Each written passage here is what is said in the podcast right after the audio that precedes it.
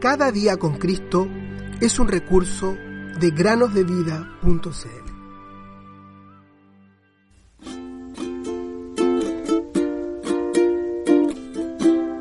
Aquí ahora el día de salvación.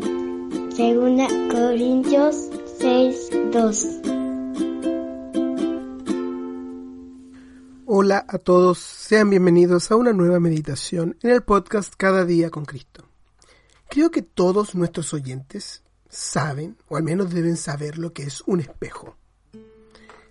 Casi en todas las casas hay un espejo, ya sea en el baño, en las habitaciones o en las salas de estar.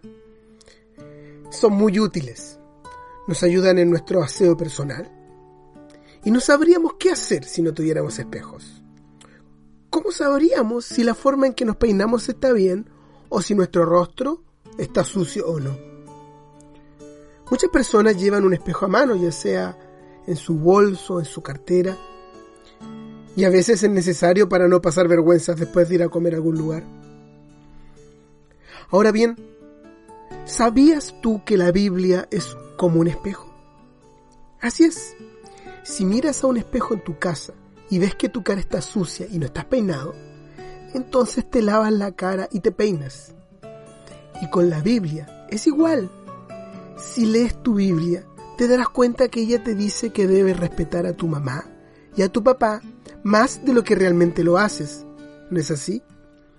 Ahora bien, si luego de leer que debes honrar a tu padre y a tu madre, no haces ningún cambio en la forma en que los tratas, entonces vas a ser como un niño que ve en el espejo que su cara está sucia, pero se olvida de lo que vio y anda por allí con toda la cara sucia.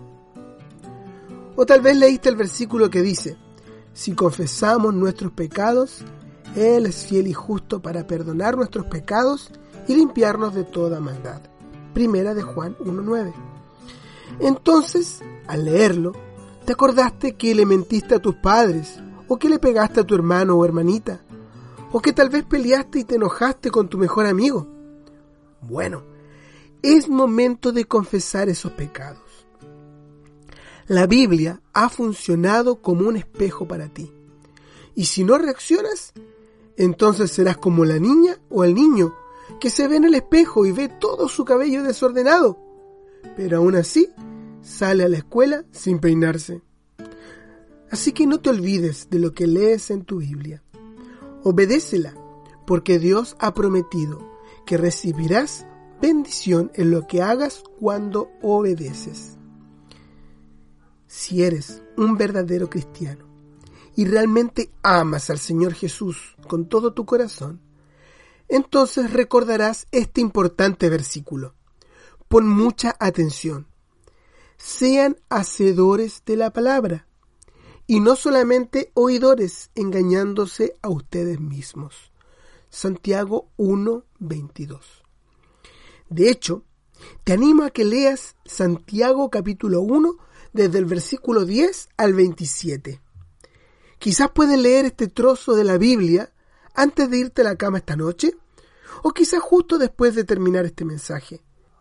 Es muy importante que leas la Biblia y busques aplicar lo que has aprendido.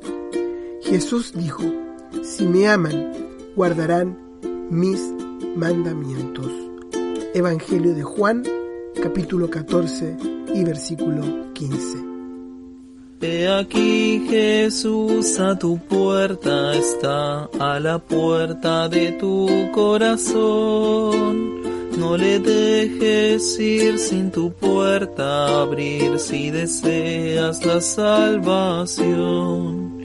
Pues abre, abre, deja al Salvador entrar y por siempre jamás serás si dejares a Cristo entrar.